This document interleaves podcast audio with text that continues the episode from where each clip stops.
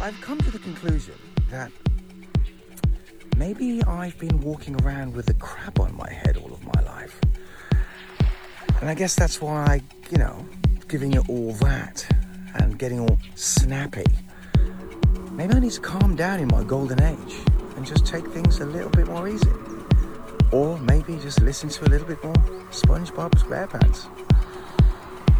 You know, maybe that's what I should be doing. Listen to my inner child a little bit more. Well, I hope uh, my suspicions are being realized. Hmm.